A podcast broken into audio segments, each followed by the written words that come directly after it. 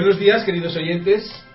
Un nuevo programa de Radio Libertad Constituyente. Hoy es viernes 3 de enero de 2013 y estamos aquí en Somos Aguas con don Antonio. Soy Baldomero Castilla. ¿Qué tal está don Antonio hoy? Pues eh, estoy mejor, sobre todo porque estamos tan, todos tan contentos que hemos pasado dos meses de frío, sin calefacción, sin dinero, viviendo la pobreza, y ahora de repente, ayer nos ha tocado la lotería, de que ha ingresado ya dinero, y ya está Baldo atendiendo y pagando un camión de gasoil, un tanque entero para darnos calor durante seis meses ya. Sí. No hay problema. Bueno, Así que vamos, ya pasamos el invierno, ¿no? ya, ya con eso ya pasamos el invierno y con el mismo humor vamos a ver si ahora sabemos administrar nuestra nueva riqueza. No Muy como bien. nuevos ricos, que los nuevos ricos son muy antipáticos. Como Muy viejos pobres. Muy bien, Antonio. Pues vamos a empezar con una noticia que viene de la página, en la portada del Mundo, Sí. que- referida a una persona que se llama Soledad Becerril. Soledad Becerril es una antigua Ministra. ministra, ministra de, de Educación. con Mini- en realidad se dice ministro, antigua ministro. ministro ah, Ujú. del año, vamos, cuando Leopoldo Sotelo llegó al poder, la nombró ministra de Educación en el año 81. Ahora es la defensora del pueblo. Y entonces la noticia que viene en el mundo dice, la defensora del pueblo abre investigación al gobierno por su actitud ante la doctrina Parol. La velocidad en la escarcelación de sanguinarios terroristas nos ha dejado conmovidos, dice Soledad Becerril. Dice que admite las quejas de dignidad y justicia y pide explicaciones al gobierno y a la fiscalía. La Asociación de Portero presentó una queja tras apurar los trámites judiciales y ella la, la ha tramitado, la defensora del pueblo ha tramitado la, Pues vamos a, de, vamos a ver asociación. qué tonterías dice esta ex ministro que fue calificada por el sarcasmo irónico, a veces amargo, pero siempre con una pizca de gracia andaluza. Alfonso Guerra la llamó Mariquita Pérez. Sí, era la, la ido de la derecha, igual que tiene la ido que es la que estaba. Viviana. Viviana Aido, claro, tenía, tiene la izquierda, pues esta era la Mariquita Pérez de la derecha. Y mm, la noticia a mí no me sorprende, porque, porque todos oyentes saben que todo lo que puede ocurrirse de catastrófico, absurdo, ilógico, malo, monstruoso, es lo que se le ocurre a este sistema. No a este o al otro partido, al sistema. Y esta señora dice literalmente, en primer lugar, que abre investigación al gobierno. Mm. Vamos a ver si es verdad. Porque a ver qué entienden los titulares, pues abre, abre investigación. Yo lo dudo mucho que se atreva a investigar al gobierno, pero vamos a ver luego.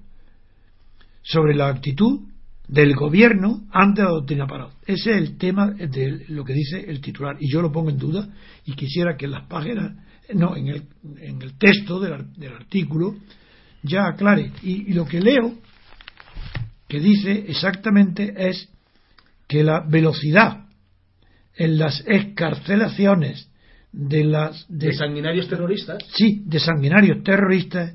Nos ha dejado conmovidos. sí. Es decir pero ¿cu- desde cuándo los terroristas no son sanguinarios es que hay terroristas que no sean sanguinarios. Pues que me presenta uno. Yo no conozco ninguno en la historia universal. Cómo, cómo se puede decir una señora educada de la clase social superior decir la tontería de terroristas sanguinarios. No le faltaba nada más que decir terroristas sanguinarios que matan y ponen bombas y destrozan. Pero, pero ¿qué? ¿Cómo un terrorista sanguinario? Es que con eso ya cree que al poner la palabra sanguinario, eso es demagógico, eso es dar la coba a quién, a las víctimas del terrorismo, eso es cero.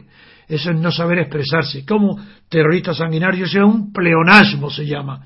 Gramática, gramática, gramática, señores. Es como repetir dos veces la misma terrorista sanguinario. ¿Eso qué es? En fin, pero vamos a seguir a ver, porque es que me extraña mucho el- en la página interior 16, Sí. me extraña tanto lo que dice, eh, que es que me extraña que sea verdad. Porque lo que ha dicho es que investiga el final de la doctrina Parot. ¿Cómo que investiga? Pues voy a leer y que dice, admite las quejas de dignidad y justicia y pide explicaciones al gobierno y a la fiscalía, amigo. Aquí ya nos estamos enterando. Está pidiendo explicaciones. Y eso quiere decir que investiga al gobierno. ¿Pero cómo? ¿Pero qué facultades tiene ella? ¿Y quién la nombra a ella? ¿Qué es eso de investigar al gobierno? ¿Habéis visto cómo es mentira? ¿Cómo miente? ¿Quién es el que miente? El mundo. ¿Quién es la que miente? Ella. Ya, ¿cómo vamos a creer lo que viene después? Si ha empezado diciendo que investiga al gobierno en lugar de pedir explicaciones. ¿Acaso alguien piensa que es lo mismo? Pues no, menuda diferencia entre investigar y pedir explicaciones. La policía investiga, pero no pide explicaciones. Una institución como el defensor del pueblo tiene la obligación de investigar los hechos, pero nunca al gobierno, eso no.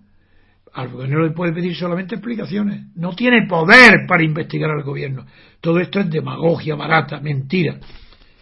¿Sí? Y demuestra quién es la señorita porque ¿qué es lo que dice la, señorita, eh, eh, la muñequita Pérez, la mariquita Pérez? ¿Qué es lo que dice ella? Que se queda asombrada. Que Nos ha dejado conmovidos. Ah, ¿qué es lo ¿Y qué es lo que ha dejado conmovido? La velocidad, la velocidad de la escarcelación. Bueno, a mí me hubiera dejado conmovido lo contrario.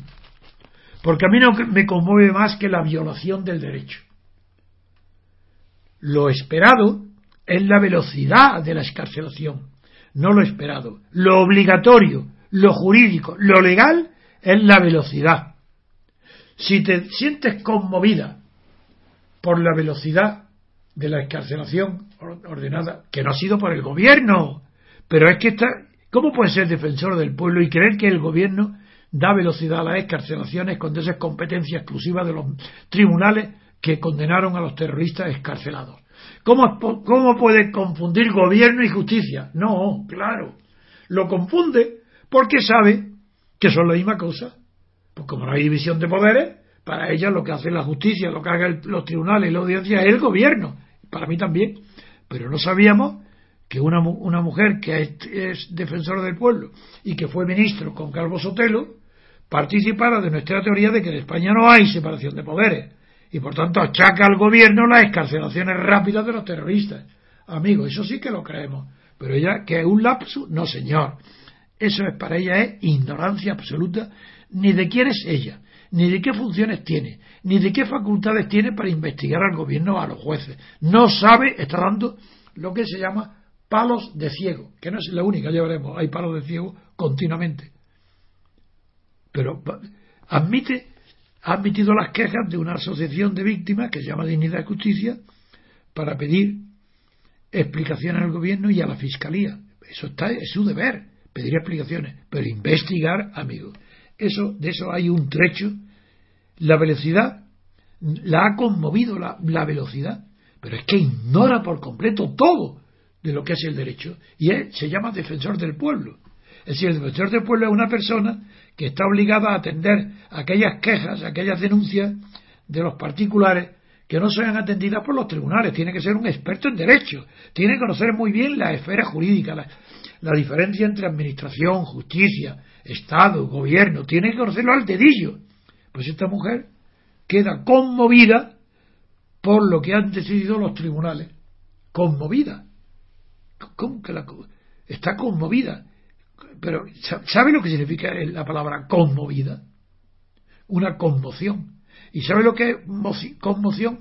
Una movida junto con otro. Moción es movida. Y con es junto con otras personas. ¿Está conmovida junto con quién? ¿Con las víctimas? ¿Es que acaso las víctimas representan la justicia o el derecho? Si las víctimas están legitimadas únicamente para pedir venganza. Que eso es natural que las víctimas desean la mayor dureza contra los asesinos de sus parientes, eso es natural. Que las víctimas lo que quieran es la mayor represión, eso es natural. Esos son sentimientos naturales. Pero de ahí a que esos sentimientos naturales se conviertan en normas jurídicas, eso hay ya un trecho que es imposible de saltar para quien es jurista. Y esta señora, Soledad Becerril, se pone del lado de la víctima y dice que está como ellas, conmovida pero si tu obligación no es, no es conmoverte, tu obligación es, primero, saber dónde estás sentada. Y quien está sentado no se, no se mueve con las víctimas, está sentado. Las otras están de pie, están desoladas.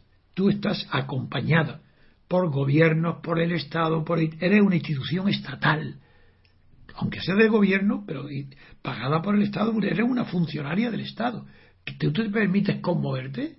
¿Hay algún juez,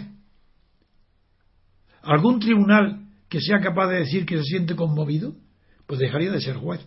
Porque está entonces, el juez está movido por las mismas pasiones que tienen las víctimas del crimen, por eso está conmovido con ellas.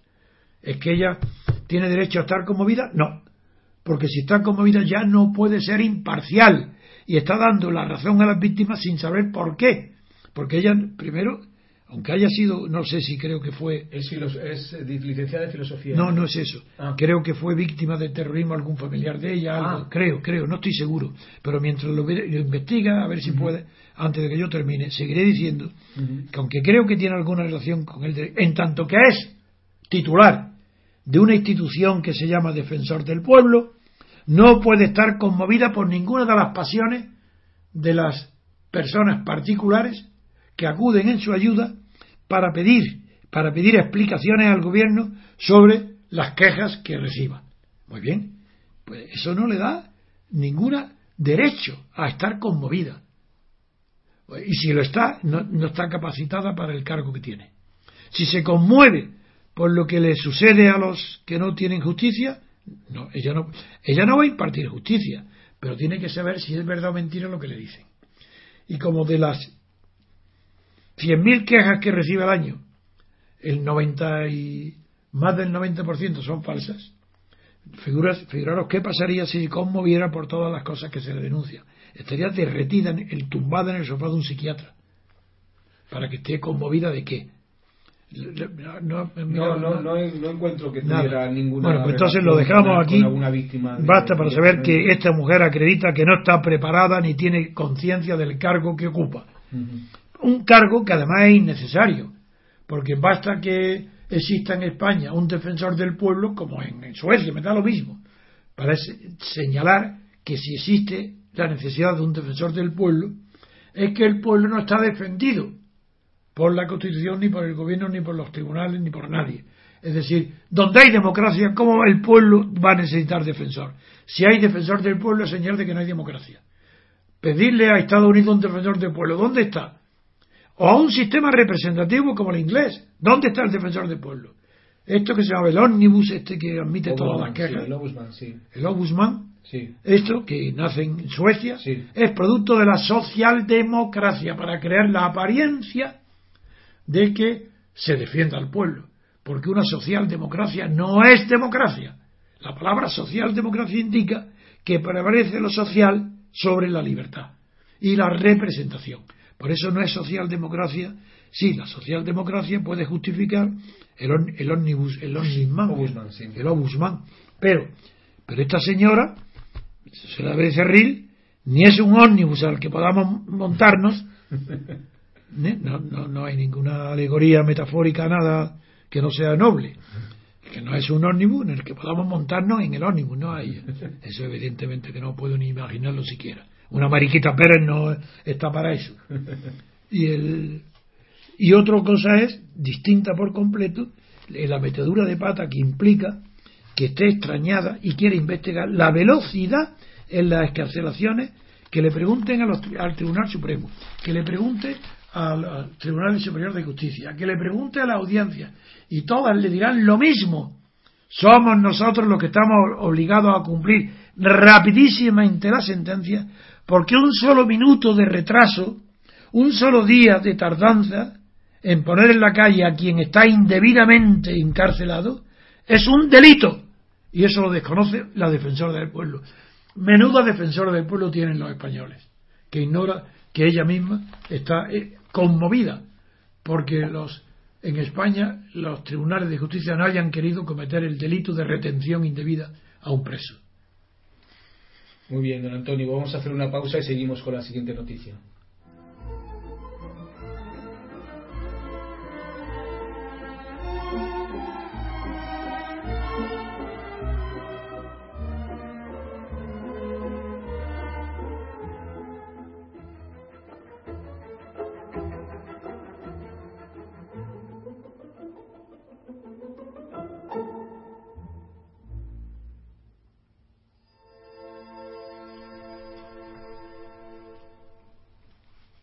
Pues el siguiente tema es una vez más hablar de Cataluña, de la autodeterminación de Cataluña. El titula El Mundo en, primera página. Más comunica a los líderes de la UE que Cataluña se autodeterminará el 9 de noviembre de 2014, se refiere. Envía una carta a 27 jefes de gobierno dando por hecho que el referéndum para decidir la independencia se se celebrará en la fecha convocada y les pide ayuda para estimular un proceso transparente, pacífico y democrático en Europa y vencer la resistencia del gobierno de Madrid. Sí. En un, en un eh, memorándum en un memorando adjunto asegura que se producirá la independencia y que Cataluña será la séptima mayor economía de la UE. ¿Qué comentarios tiene usted, Antonio, con respecto a este? Vamos a ver primero el mundo, y luego. Luego leeremos el del país. Eso es. Bien. El mundo dice algo que es verdad. Que Arturo Más ha comunicado a los líderes, no, a los jefes de la UE, porque sabéis que el líder es una persona a quien siguen los demás, o los pueblos, o los grupos, aunque él no quiera, porque es un líder carismático, tiene fuerza, tiene energía y atrae. El líder atrae. Los jefes siguen a las masas, se ponen detrás del pueblo para hacerse la ilusión que los siguen, pero no es él que se pone delante. Y así parece como los de sindicatos que van con las pancartas presidiendo eh, las manifestaciones, van en primera fila y así se creen que los demás es que los siguen. Y no es verdad, es que ellos se han puesto delante para hacer creer que los demás le siguen. Pues bien, más ha comunicado a los jefes de la UE que Cataluña se autodeterminará el 9 de noviembre. El 9 de noviembre se refiere. El 9 de noviembre. Bueno, el verbo autodeterminarse es un, una cosa en la autodeterminación, el sustantivo y otra cosa es el verbo. El verbo indica, como saben todos los que saben un poco de gramática, es decir, que menos los periodistas y los políticos que no lo saben, significa eh, es una acción que, que, determina el hecho de autodeterminar, de autodeterminarse, sí, eh, la acción. Pero cuando dice se autodeterminará, está dando por supuesto que eso será un hecho imperativo, de futuro, que, que es seguro que tendrá lugar. Bueno, pues eso no es verdad, porque si más comunica a los líderes que Cataluña se autodeterminará el 9, eh, quiere decir, uno, que es seguro que va a celebrar el referéndum. Y además de eso, que ¿Es seguro que saldrá que sí? Absolutamente. Que si no, no se autodetermina. Bueno, ahí se ve la falsedad que según el periódico El Mundo en su titular, Arturo Más ha comunicado una falsedad por haber empleado en términos imperativos y de futuro el verbo autodeterminar. Pero ya en los subtítulos vamos a ver si sigue cometiendo las mismas tonterías. Menos mal que aquí el Mundo corrige que ya no se trata de líderes, sino que es una carta a 27 jefes de gobierno. Ah, eso ya es distinto, claro. Eso es verdad. Dando por hecho, más, Arturo Más da por hecho en esa carta dirigida a los jefes de gobierno europeos, que el referéndum para decidir la independencia se celebrará en la fecha convocada. ¿Ah? ¿Por qué lo sabe? Él sabe ¿Y qué hará cuando quede en ridículo ante los jefes de gobierno cuando llegue esa fecha y no pueda celebrar el referéndum? ¿Cómo no ha dejado una puerta de salida para no quedar como un imbécil, un tonto, un engañado, un iluso? ¿Por qué? Pues porque es, lo es, es un iluso, es un tonto, es un engañado, autoengañado. Ah, no hay más autodeterminación que la del autoengaño. Claro que se autoengaña y se autodetermina él en su casa y a lo mejor los hijos de Puyol no, porque parece que los hijos de Puyol están autodeterminados con independencia de su padre, al menos en las corrupciones que se revelan. Pero esto sí que es falso, porque el referéndum para decidir la independencia, amigo, pero no quedábamos que no era para decidir la independencia, sino una consulta sobre el derecho a decidir. Pero si están diciendo continuamente que ellos no quieren, que no están pidiendo la independencia, que piden una consulta sobre el derecho a decidir y presuponen que en toda democracia existe ese derecho, ¿cómo se va a negar a los catalanes? Eso es lo que están argumentando. Pues bien, aquí ahora ya no. Ahora lo que están, según consta entre comillado en el diario El Mundo, es que da por hecho el gobierno que el referéndum para decidir la independencia, amigo, esto no es una simple consulta, ¿eh? Ojo, es que deciden la independencia y que ese referéndum que decisorio, que ya no es decidir, sino un referéndum decisorio, que es además decisivo, no para decidir, sino que un referéndum decisivo y decisorio de la independencia se celebrará en la fecha convocada, es decir, que no habrá ni una sola salida que evite imposible. Eso pueden estar los jefes de Europa. Seguro que Cataluña el día X de noviembre, 9 de noviembre, 9 de noviembre ese referéndum que va a decidir la independencia de Cataluña se va a celebrar obligatoriamente. No hay una sola posibilidad de que eso no suceda. Esas son las palabras que dirige el tonto de Arturo Más a los jefecillos, a los jefes de Europa, algún jefe hay, pero pocos, para advertirle, advertirle a Arturo Más de lo que va a pasar en Cataluña. No le dice lo que él piensa hacer, ni cuál es su... No, no, no. Le está diciendo, esto va a pasar en Cataluña tal día. ¿Y qué es lo que va a pasar? Que Cataluña será independiente, porque lo habrá decidido el pueblo catalán. ¿Y, qué lo, ¿Y por qué le envía la carta? ¿Para qué? Para comunicarle esa feliz noticia, la buena nueva, ahora en Reyes, con la estrella polar dirigiendo los pasos de Arturo Más, la estrella fugaz. Pues no, le está pidiendo algo concreto. Yo y le dice, yo le envío esta carta no para informaros, sino ahora os pido que me ayudéis. ¿Y, por qué tienen que ayudar los, los, los, polacos, los letones, los, todos los que están entrando? ¿Por qué los griegos? ¿Por qué tienen que ayudar a Cataluña? Es, que, ¿en virtud de qué principio general del derecho o qué principio universal de la política eh, estipula o establece alguna obligación moral, política o jurídica de los jefes de Estado de Europa para que ayuden a, a qué? Pues vamos a ver lo que dice. Le piden que ayude, ayude a estimular un proceso transparente, pacífico y democrático en Europa y vencer la resistencia del gobierno de Madrid. Amigo, le están pidiendo que se comprometan en esa ayuda para que estimulen el proceso, estimulen el proceso. Pero ¿cómo se puede estimular desde Letonia, desde Polonia, desde Austria, desde Alemania, Bélgica, desde Grecia, desde Malta, desde Chipre, perdón? Pero ¿cómo? ¿Cómo se puede estimular un proceso de independencia de Cataluña dentro del Estado español? Si eso no incumbe más que España, ¿cómo pueden estimular? Luego tenemos que ver, como el que emplea el verbo es para estimular, tenemos que acudir a los estimulantes, porque no conocemos a otros. ¿Qué, qué, qué tipo de estimulante le está pidiendo más? debe ser, debe ser, no sé, drogas, pero de sueño, para que sueñe en la independencia, le está pidiendo estímulos. ¿Y a quién tiene que drogar? A ellos no, porque ya está drogado Arturo Mann y los catalanes separatistas tampoco, porque ya tienen eh, suficiente segregación cerebral de, dopaminas que ya, le, ya están estimulados, ellos no necesitan eh, ningún estimulante. Quien necesita el estimulante es Rajoy. Hombre, en esto tiene razón, porque parece que está dormido. Si no reacciona, ya veremos a ver si es que está esperando algo, para reaccionar. Pero sí, le está pidiendo entonces que estimulen al gobierno español, a Rajoy, para que inicie Rajoy un proceso transparente, pacífico y democrático.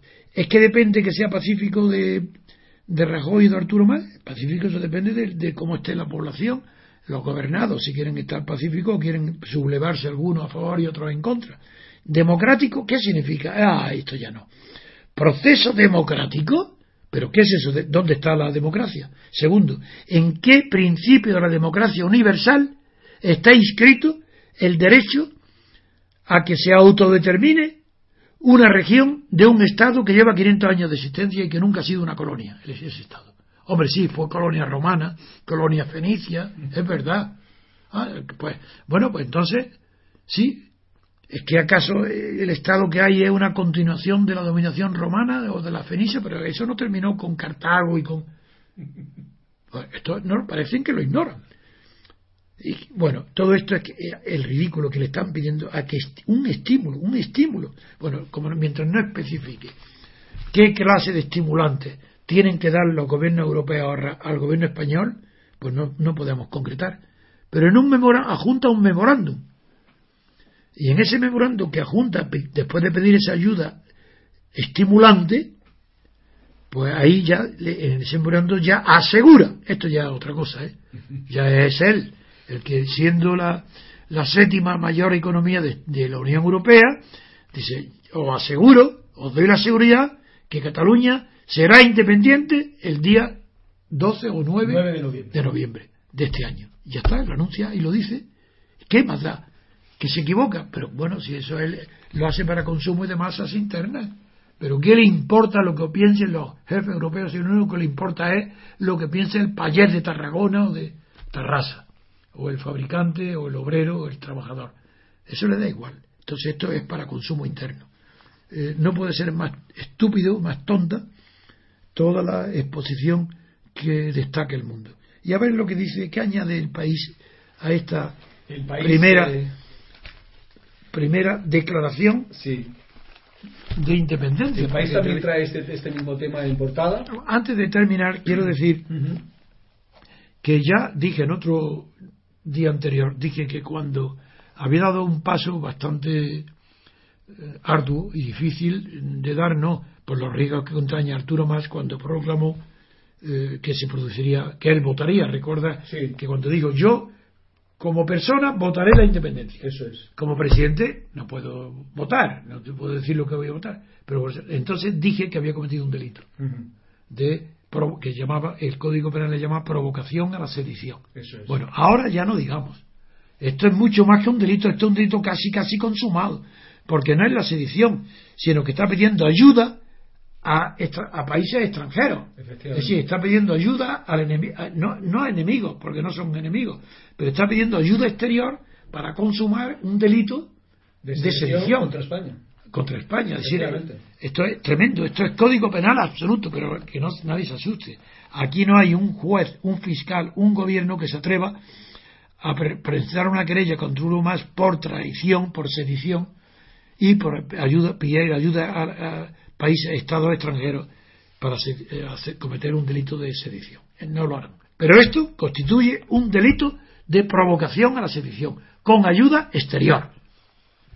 Sigamos ahora a ver pues qué dice. El país, también trata, la, como decía, la noticia en primera página, en portada, y titula Más tensa el pulso soberanista al pedir apoyo a los líderes de la UE el presidente catalán reclama ayuda para la consulta en carta enviada a 45 países, o sea, más de esos 27 que comentaba el mundo. Ha mandado la carta a 45 países. Ah. Acusa a los funcionarios españoles de minar su autoridad.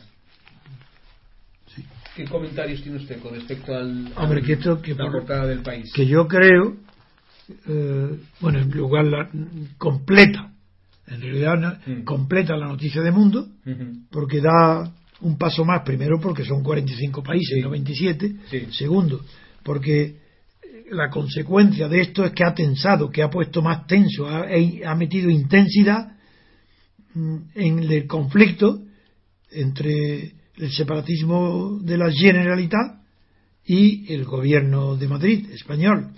A eso lo llama pulso soberanista. bueno, eso de pulso soberanista, no porque no hay ningún pulso soberanista, no están tendiendo el la mano, eh, forzando el pulso, que se llama echar un pulso, ¿no? Pues no lo están echando Rajoy y más, porque ninguno de ellos es soberano. El pulso nunca será soberanista. Otra cosa es que dos jefecillos, uno de Madrid, de Rajoy y otro de la Generalitat más, están echándose un pulso tampoco.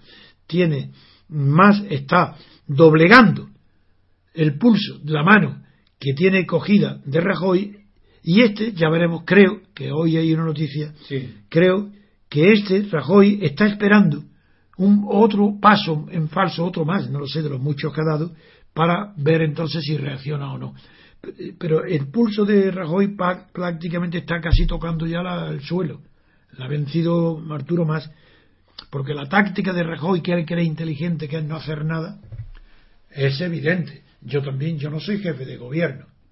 No tengo la menor responsabilidad en este asunto y sin embargo desde mis libros escritos desde el año 94 que publiqué el primero sobre el nacionalismo catalán, ya dije ahí que eso era imposible, que sin una guerra civil ganada por un ejército o una armada catalana, venza en Cataluña a los otros catalanes en guerra civil que no quieren separarse de España. Solamente entonces ah, sería, tendría, nacería el derecho o el hecho de autodeterminarse. Eso es lo que dije entonces. Y ahora digo lo mismo. Lo que digo es que ahora eh,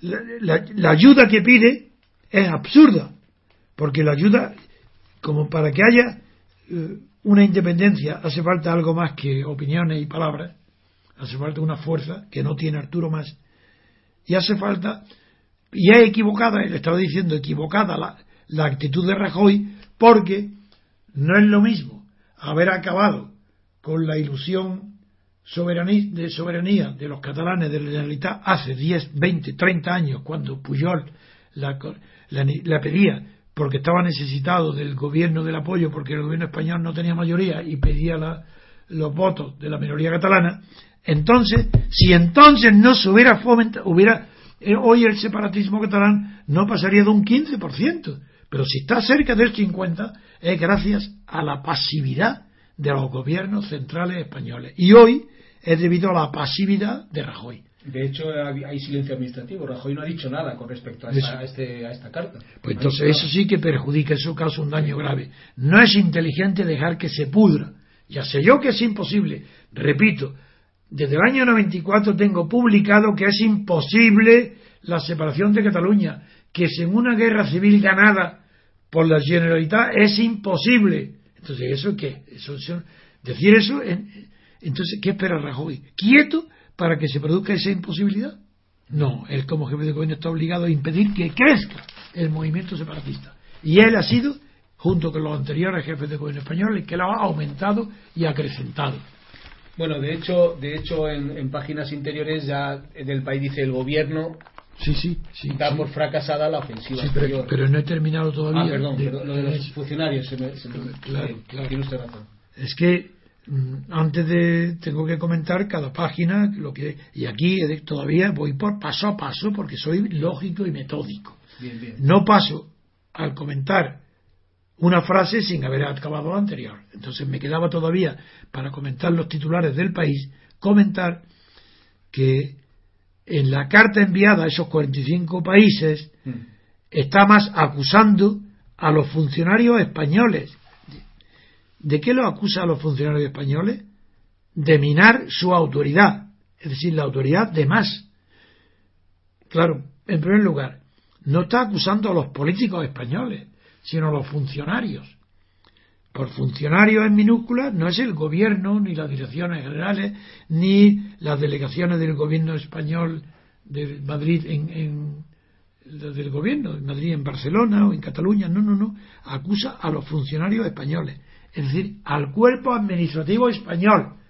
Es el cuerpo administrativo español el que está minando la autoridad de Arturo Mas en Cataluña.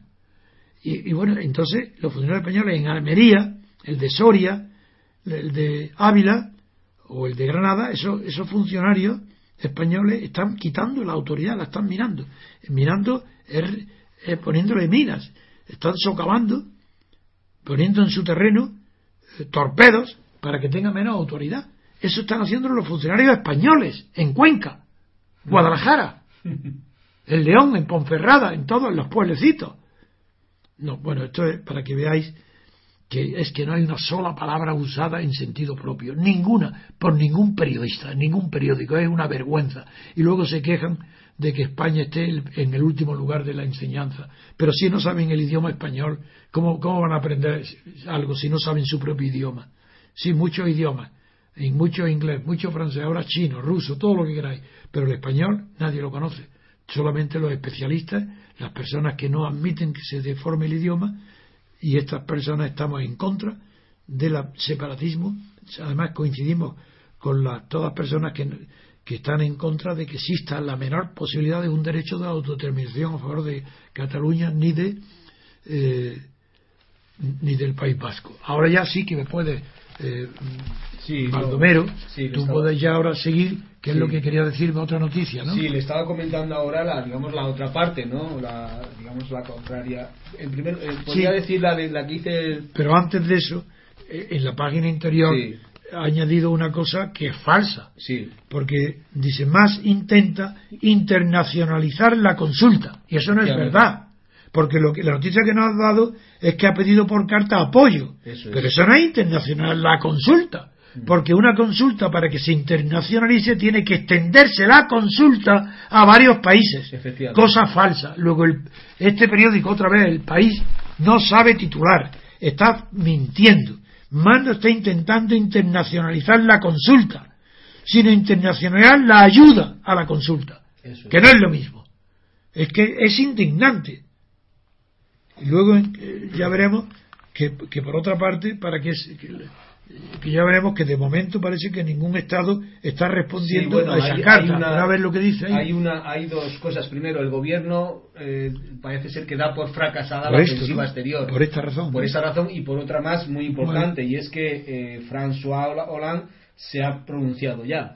No, no, pero es que cuando dice ningún Estado responde a la misiva, es. no se refiere a Francia, se No, refiere a todo, a a todos, a todo, todo lo UE. Entonces no es, además, Hollande, se ha tú has dicho que Hollande se ha, ya ha respondido que no, Claro, como claro. todos los demás. Efectivamente, pero es que. Porque si no lo diría. François Hollande. ha- Es que, se- es se que ha hablado más largamente y que ha dicho que es un asunto interno de la soberanía Eso, española. dice Cataluña, eh, palabras textuales, Cataluña es una región de España, por lo tanto es un tema interno de España.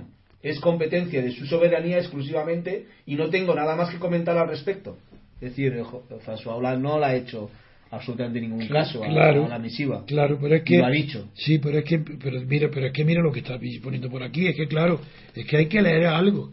Si, si, si no se lee es muy difícil. Esto- el gobierno de Italia también confirmó ayer la recepción del escrito, pero se limitó a responder que el primer ministro está de vacaciones, es peor. Y, y luego, pero ¿qué, qué otra escucho más? Y Materici Lucena, portavoz parlamentario del Lucena del PSC, del Partido Socialista, ¿no? Sí. Este, este es del Partido Socialista ha vaticinado que esa carta será vista de manera Exótica. exótica, le dice el propio socialista, por los países serios de la Unión Europea y por los no serios, porque ya vemos que, que no ha respondido ninguno, pues todos, y la Unión Europea. Pues, dice el socialista, no es la manera normal de dirigirse a los líderes de esos estados. Por ello, Lucena pidió a los gobiernos catalán y español que dejen de comportarse de manera tan poco elegante y tan poco profesional. Uh, ¿Pero cómo?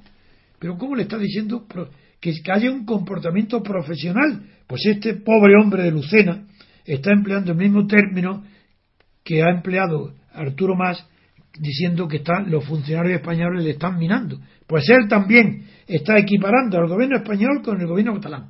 Diciendo, y uno otro que dejen de comportarse de manera tan poco elegante y tan poco profesional.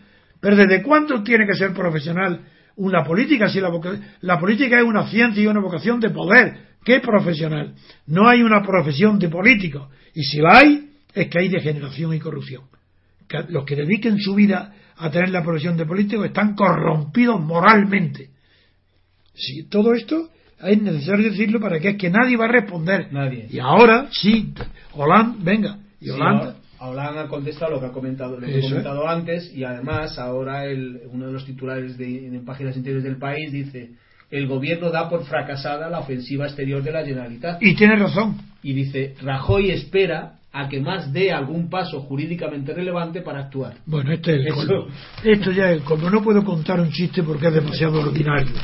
Pero sí que es exactamente ese, ese que, que está que, que no, hace, no reacciona ante un acoso, ante un acoso de alguien que le sigue, que le sigue, que le sigue, nada, ante esa no reacciona y su amigo a quien le está contando que estaba seguido por otro y, que- y tú qué, yo al tanto y, y tú yo que al tanto hasta que se mete en su cama con él y tú qué, pues yo al tanto Puede ser esto, así está Rajoy al tanto de qué. De manera que espera que dé algún paso jurídicamente relevante. ¿Cómo? Pero le parece poco los pasos que ha dado jurídicamente relevantes. ¿Le parece poco decir que él va a votar la independencia? ¿Le parece poco grave que se dirija por escrito a los jefes de Estado y o jefes de gobierno de los países de la Unión Europea y a 45, hasta 45 países fuera de la Unión, 27 dentro y el resto fuera, ¿le parece poco relevante jurídicamente que les pida ayuda, que le anuncie que la independencia tendrá lugar quiera o no quiera, imperativamente y de futuro será decisiva? Y les pide que lo ayude y que para que no y que den estímulos para que se acabe y se acabe que los funcionarios españoles minen su autoridad. Le está pidiendo que minen la ¿A quién? Que acaben con los funcionarios que minan. Pero por Dios, ¿es que acaso Rajoy, qué quiere más? Aparte de que le estén partiendo la cara todo el día, ¿qué quiere más? Pues esto qué es? No, no, no es posible un receptáculo mayor de ofensas, de injurias, de provocaciones. Y este permanece impasible. Pero eso no es que sea ya cobardía, eso es inacción, eso es ineptitud para la acción. Eso ¿Y un político inecto para la acción? ¿Eso qué es? Pues Calvo Sotelo, al lado de Rajoy, era un hombre activo como, como pocos. Tocaba el piano para estimularse a la acción. Pero este Rajoy. Y dice, ¿por qué? ¿Por qué está tan.? ¿Qué explicación dice el periódico? Pues Rajoy está pasivo porque sabe que antes o después solo acabará en, todo acabará en el Tribunal Constitucional. Es decir, que para Rajoy esto es un problema jurídico nada más. Esto no tiene dimensiones políticas, ni sociales, ni económicas, nada. Esto es un problema jurídico y por eso él sabe que antes o después esto va a terminar en una sentencia del Constitucional. Y como la va a ganar, ¿para qué se va a preocupar él? Si es un asunto jurídico, ¿el qué tiene que ver con eso? O sea, que será el Constitucional que pare la pregunta. Ah, eso es lo que espera. Sí, que espera o que la resuelva diciendo que no, tal, espera que actúe el tribunal, que él no. Él no. Entonces, entonces, claro, ¿qué es lo que creen ellos? Ellos, como no hacen nada, esperan que Chiu se rompa, que Durán Ellida se enfade con Puyol, que Arturo Más se enfade con otros tal. Eso, nada, es el colmo de la inacción si un político se define por la acción, y en la acción la máxima forma de la acción, mm, la, virtud de la acción está en la audacia, porque la audacia, siendo uno de los ingredientes de la prudencia, eso poca gente lo sabe. Los que hemos estudiado a fondo las virtudes y lo que, de dónde provienen y lo que significa incluso la católica. Pues dentro de la prudencia, también saltada por el catolicismo, uno de los ingredientes principales de la, de la prudencia es la audacia. Si lo contrario de la audacia no es la prudencia, es la temeridad. Y la prudencia lo que condena es la temeridad. Y lo que es temerario es la pretendida prudencia de Rajoy. Eso es la temeridad, eso es temerario. Lo que requiere la provocación del separatismo catalán es una audacia inmediata del gobierno. Y me acuerdo que Danton, que tan pocas cosas de él se saben, sin embargo se sabe que comentando después de la suspensión de la monarquía y la conquista en la Revolución Francesa de la, del poder por parte de la Comuna de París, que fue la que tomó el poder cuando se suspendió la monarquía en, en el célebre agosto, pues ah, la frase más célebre de, Danton es l'audace, l'audace et toujours de l'audace. Audacia, audacia y siempre audacia. Y eso es verdad. Es un dato permanente del político. El político, el ejemplo del político no es Mirabeau, como creyó el pobre conocedor de la historia que se llamó Ortega y Gasset. Ortega y Gasset no conocía ni la historia ninguna Ninguna, ni la clásica ni la moderna. No, no conocía la historia, no le gustaba la historia, no la conocía, no la estudiaba. Y por eso eligió de prototipo, escribió una monografía muy pretenciosa sobre la política y definió el político. Y el político, para él, era Mirabeau. porque él tenía una concepción de la historia propia de los aristócratas del espíritu, que eligen, creen que la historia está promovida por los héroes. Y eso tampoco es una idea original, porque Ortega no tuvo una sola idea original. Todas las tomó de otro lado. Todas. Y no citaba las fuentes. Hasta yo soy yo en mis circunstancias no es suya. Es una frase literal de Max Stirner. Y no lo cita. Bueno, pues aquí tampoco. Cuando él, la historia le explica la Revolución Francesa con Mirabeau o el político, no cita que el creador de la filosofía de la historia, protagonizada por los aires, es Carlyle es famoso por eso y tiene una historia de la Revolución Francesa que es interesante, pero infinitamente superior a la tontería de Ortega con Mirabeau o el político, cuando Mirabeau no era más que o el corrupto, porque estaba recibiendo un sueldo muy elevado de, que le pagaba María Antonieta en una entrevista secreta en la verja, pues le pagaba un sueldo muy elevado en oro para que traicionara al pueblo y, y hiciera eh, discursos engañosos que yo recojo en mi libro de la República, Teoría Pura de la República, la primera parte está dedicada a la Revolución Francesa, porque sin el fracaso de la Revolución no se entendería nada por qué en Estados Unidos, que fue anterior la independencia a la Revolución Francesa, hay democracia y por qué en Europa, que son lo que se llama democracia, son posteriores a la Revolución Francesa, no hay democracia. Y eso no se puede entender si no se conoce a fondo la Revolución Francesa. Y yo por eso he puesto en la primera parte de mi libro, lo dedico a la explicación de la Revolución Francesa. Muchas personas creen que triunfó y es lo contrario. No, fracasó. Y, porque fracasó, bueno, triunfó la reforma. La reforma, triunfó la reforma de la monarquía absoluta de Luis XVI, se convirtió durante dos años, funcionó, no, durante el segundo año, porque primero fue constituyente, no, pero se convirtió en monarquía constitucional donde el rey, para que lo repetiré un millón de veces, para que no confundan, en España la monarquía española no es constitucional, pero no por lo que creen los españoles, que no distinguen los catedráticos, ni los escritores, ni los periodistas, no saben la diferencia que existe teórica entre monarquía constitucional y monarquía parlamentaria. Bueno, pues la española ni es constitucional ni es parlamentaria. Se llama técnicamente y científicamente monarquía de partidos. No es constitucional porque la monarquía constitucional, que fue la de Luis XVI durante, hasta que se suspendió, durante los dos últimos años de su reinado, fue constitucional porque él, el rey, nombraba libremente al gobierno. Y los electores, el pueblo, designaba libremente a sus diputados. Y los diputados controlaban el gobierno. Pero el rey era libre para designar al gobierno. Quien nombraba a los ministros y los jefes de gobierno era el rey, no era el, no era el parlamento. Y eso se llama monarquía constitucional. Luego se copió ese modelo, lo puso en práctica luego Luis Felipe de Orleán y se llamó monarquía burguesa, donde destacó ya a Thiers, el que fue el que, que, el que pronunció que el rey reina pero no gobierna, que, que fue falsificó la, porque él no conocía que el origen, que era historiador. Mal historiador porque falseó la historia, era un ideólogo y un ideólogo no puede ser historiador nunca.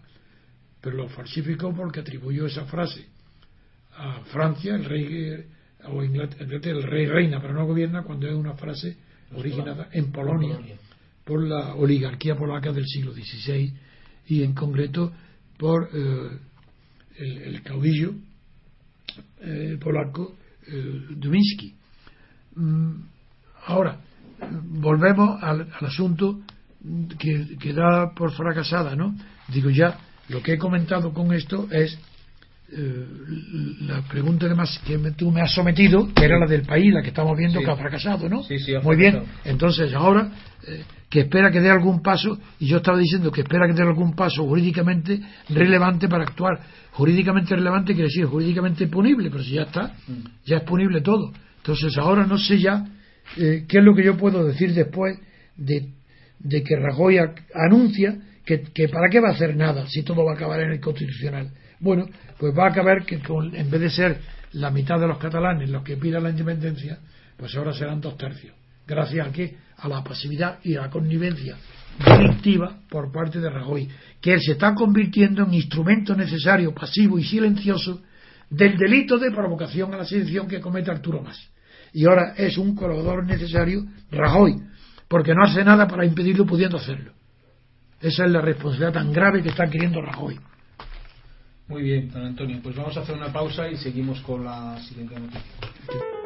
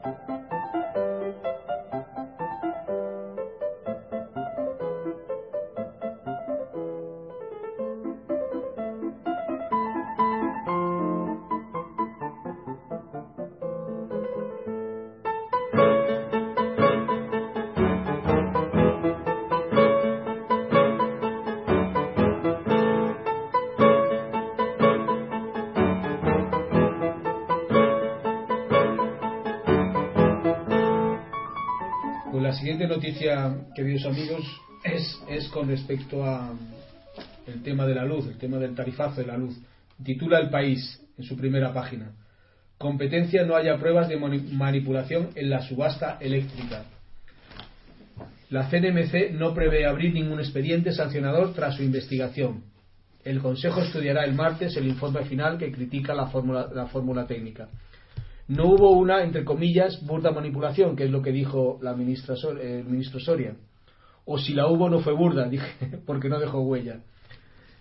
Dice, los técnicos de la Comisión Nacional de los Mercados y la Competencia han concluido la investigación sobre la subasta eléctrica del mes pasado que anticipaba una subida de la luz del 11% y fue anulada por un- el superregulador al detectar circunstancias atípicas, dijo, dijo Soria.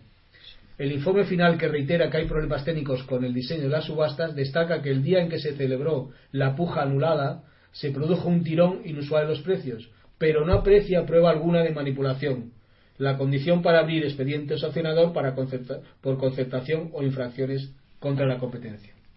¿Qué comentarios tiene usted? Pues que no tiene en? España, en, en España quiero decir, en el régimen partidocrático español, en la política española, sucede como con Franco. Exactamente lo mismo. No hay control del poder, no hay responsabilidad, no hay sanciones, no hay nada. De manera que un ministro se permite acusar a las primeras, a las grandes compañías eléctricas, que es verdad que será un oligopolio, que tienen un poder inmenso, que tienen más poder que los gobiernos, todo eso es verdad. Pero un ministro se atreve a acusar diciendo ha habido manipulación burda de la subasta, de los precios, de la- del procedimiento para establecer los precios. Ha habido circunstancias atípicas, que quizás fuera un consumo muy grande por el frío, no lo sé, eso es igual. Y la, comisión de competencia, el, organismo de la competencia dedicado a investigar el asunto concluye que no, que eso es falso. Así literalmente, que no ha habido ninguna manipulación, ni burda ni que no burda, que no ha habido ninguna. Y el ministro tan- sigue tan tranquilo en su cargo. No lo expulsa del gobierno inmediatamente Rajoy. Pues Rajoy asume la imprudencia de su ministro Soria de haber acusado a todas las compañías eléctricas de haber manipulado, haber falseado, haber hecho una trampa para engañar a los consumidores españoles. Rajoy asume ese error de Soria si no lo expulsa inmediatamente. Porque esto, una vez más, demuestra que en España no hay control del poder. Nadie puede echar a ese ministro si el presidente Rajoy no quiere. Y el Parlamento que va a convocar o que una comisión de investigación de qué? Que pidan que, que dimita el ministro el ministro Soria.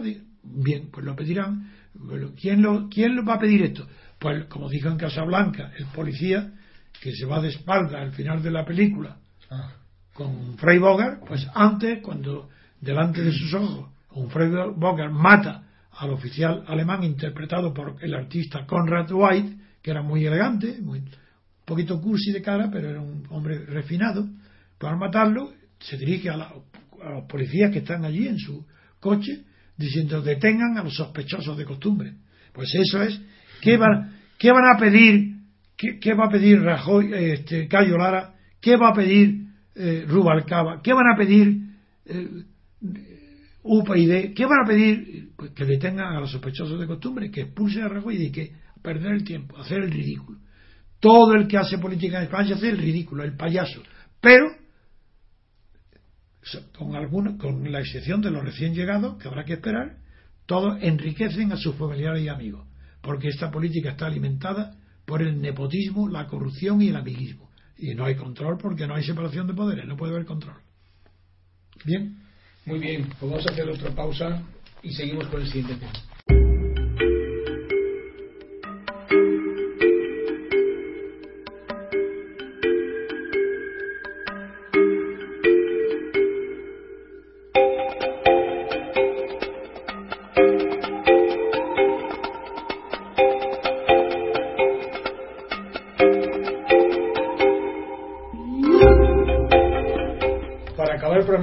Vamos a hablar del tema de SACIR y su, y su digamos, problema que tiene con el Canal de Panamá. Titula el país en su primera en su portada El presidente de Panamá acudirá a España para resolver la crisis abierta por SACIR. La empresa se apuntó como ingreso los sobrecostes del canal. El presidente de Panamá, Ricardo Martinelli, viajará a España para exigir que SACIR acabe las obras de ampliación del canal. El grupo español que cayó un 9% en bolsa reclama sobrecostes de 1.200 millones que se ha ido apuntando ya como ingresos reales en su contabilidad. El grupo contabilizó como reales los pagos que Panamá ahora le niega. La empresa eludió confesar a la CNMV los problemas de cobro. SACIR vendió la piel del oso antes de cazarlo. El consorcio encabezado por el grupo constructor español se ha ido apuntando en su contabilidad como ingresos los sobrecostes o incurridos en la ejecución de las obras de ampliación pese a que tales partidas no son reconocidas por la autoridad del Canal de Panamá. El consorcio se juega perder 300 millones de euros de fianza por incumplimiento. Y hay una compañía pública de seguros, se llama CESTE, que prestó avales por la parte de la empresa española. Hay también otra otra compañía aseguradora que es Zuris, pero el 48% lo tiene, eh, digamos, de la, del contrato lo tiene CESTE, la, aseguradora pública CESTE. Vamos a ver si puedo resumir para nuestros oyentes qué significa esta noticia. La mm. primera, que me escandaliza porque no soy, mm, no estoy habituado a lo que está sucediendo en esta empresa SACIR, cuyo presidente Rivero siempre está proclive al escándalo, cuando no a otros asuntos mayores, y espero asuntos que ya no son solo escándalos, sino asuntos peliagudos, peligrosos, escabrosos, que ya comentaremos cuando esté Roberto Centeno aquí, mm. que conoce muy bien el tema de Rivero y de Sacir. bien, de momento, lo que sí me produce escándalo, porque no he llevado nunca pleitos de esta naturaleza, y es que la contabilidad de esta grande empresa y que según lo que me comentas tú, Baldomero, se, da en otras empresas también, pero no estoy seguro, pero bueno, supongamos que sí, es que la contabilidad, en la contabilidad interna, la, interna de SACIR, se apunten como se hagan apuntes contables en la partida de ingresos y esos corresponden a conceptos que no han ingresado ni van a producir ingresos todavía porque para que producieran ingresos sería necesario que la, eh, la contabilidad por partida doble, que por eso se llama contabilidad con partida doble, figure un crédito a favor de la empresa SACIR que debe de pagar el canal de Panamá por los sobrecostes y tiene que estar reconocido en la contabilidad de Panamá. En caso contrario, no se puede hablar de que haya contado como ingresos. Eso no es verdad. Porque para que haya ingreso, jurídicamente, o una partida se cuente como ingreso, tiene que obedecer o a un pago en efectivo o a un cualquier instrumento de crédito. Cualquier, cualquier concepto que esté validado para que produzca en su momento, en su vencimiento, un ingreso. No puede haber ni una sola compañía de estas que intervienen de, estudios de contabilidad, de investigación de, de los de contables, de jurados, como todas las grandes compañías auditoras, no puede haber una sola que pueda pasar como ingreso lo que es ni siquiera un crédito, sino simplemente un apunte contable unilateral de la empresa que la auditora informa en la que diga que los sobrecostes que se produzcan en la ejecución de determinada obra, aunque esos eh, sobrecostes no estén autorizados, ni permitidos, ni tolerados con algún documento de la empresa para quien se ejecuta la obra, no pueden jamás ser contabilizados como ingresos. Eso es un fraude. No solo un fraude contable, sino un fraude que tiene consecuencias fiscales de capitales, que tiene infinidad de... Eso es un delito. Pues cómo, exactamente, cómo puede ser, cómo puede ser posible que grandes empresas españolas estén actuando en el extranjero de esta manera delictiva. ¿Cómo puede a Panamá adjudicarse una obra que según tú, Baldomero, dígame cómo se adjudicó sí, esta se obra? adjudicó, había, al, final se quedaron tres empresas, digamos, en, la, en licitando y ganó SACIR y la segunda empresa el presupuesto estaba por mil millones de dólares por encima del que él ofertó. Y había una otra empresa que americana que no recuerdo el nombre que es la que la digamos la, la que más ofertó que eran creo recordar que eran cinco mil y pico millones esa es la que perdió. Entonces es la ya se dijo en su momento que que SACIR se estaba equivocando. O sea, SACIR estaba. Ah, se dijo, se dijo en su se momento. Dijo en su momento por todos los expertos que SACIR estaba intentando hacer lo que ahora está intentando, lo que está ah, haciendo. que SACIR deliberadamente. deliberadamente bajó el precio para coger el contrato y después di, dijo en su momento, y además se dijo en muchos sitios en la prensa, ya repercutiremos los sobrecostes y ya haremos. Eso se dijo en su momento. Bueno, pues. Y eso como, lo como es, los expertos. como eso es un fraude, es un fraude contable, es una maniobra fraudulenta, Una maniobra, sí. no se puede adjudicarse una obra tirando los precios para luego contar unilateralmente con contar como ingreso para equilibrar tu presupuesto de ejecución con sobrecostes, o es decir, sobrecostes sobrevenidos, que no podían ser calculados en el momento de la adjudicación. Mm. Para eso existen procedimientos dentro del contrato para que Panamá hubiera reconocido. Como no lo ha reconocido, está en su perfecto derecho y hoy resulta verdaderamente ridículo eh, porque Panamá está en su perfecto derecho de cobrar, exigir el pago de la, de la fianza en su totalidad. Es decir, el que pierda 300 millones, la mitad asegurada por la empresa pública Sí. y la otra mitad eh, Por otra aseguradora por otra que- seguridad, pues no lo sabemos si otra mitad o sin asegurar, tiene que perder la totalidad, la tiene que perder. Y porque es un, un delito lo que ha intentado SACIR y el Rivero. Y, y nada, no, no puede ser si hay, no puede haber, la, la ministra Ana Pastor no puede ofrecerse como intermediora porque sería juez y parte, pero ¿cómo Panamá va a confiar que una ministra del gobierno español sea, arbitre una diferencia en contra de la oligarquía española que es la que la sostiene ella como ministra? Eso es imposible. Todo esto es una payasada. No es más que son delincuentes los dirigentes de SACIR y este Rivero y lo demuestran una vez más. Con lo cual yo no quiero más que acusar a la connivencia del gobierno español con este grupo de mafiosos oligarcas, entre ellos SACIR, que van a perjudicar a Panamá y que Panamá tiene razón y que el derecho hay que apoyar a Panamá porque hay que apoyar siempre hay que apoyar al que tenga la razón, el derecho y la ley a su favor. Y Panamá la tiene y no la tiene SACIR, que ha engañado a Panamá o ha pretendido engañarla con ese truco tan idiota de que es hacerse trampas como en el solitario. Si ellos solos hacen el balance, hacen su contabilidad y ellos solos hacen la trampa, contar como ingreso lo que es un sobrecoste que han ocultado en el momento de la adjudicación de la obra es. para ser- que les sea adjudicada. Y eso es hacer trampa a ellos en su contabilidad de solitario. La trampa del solitario.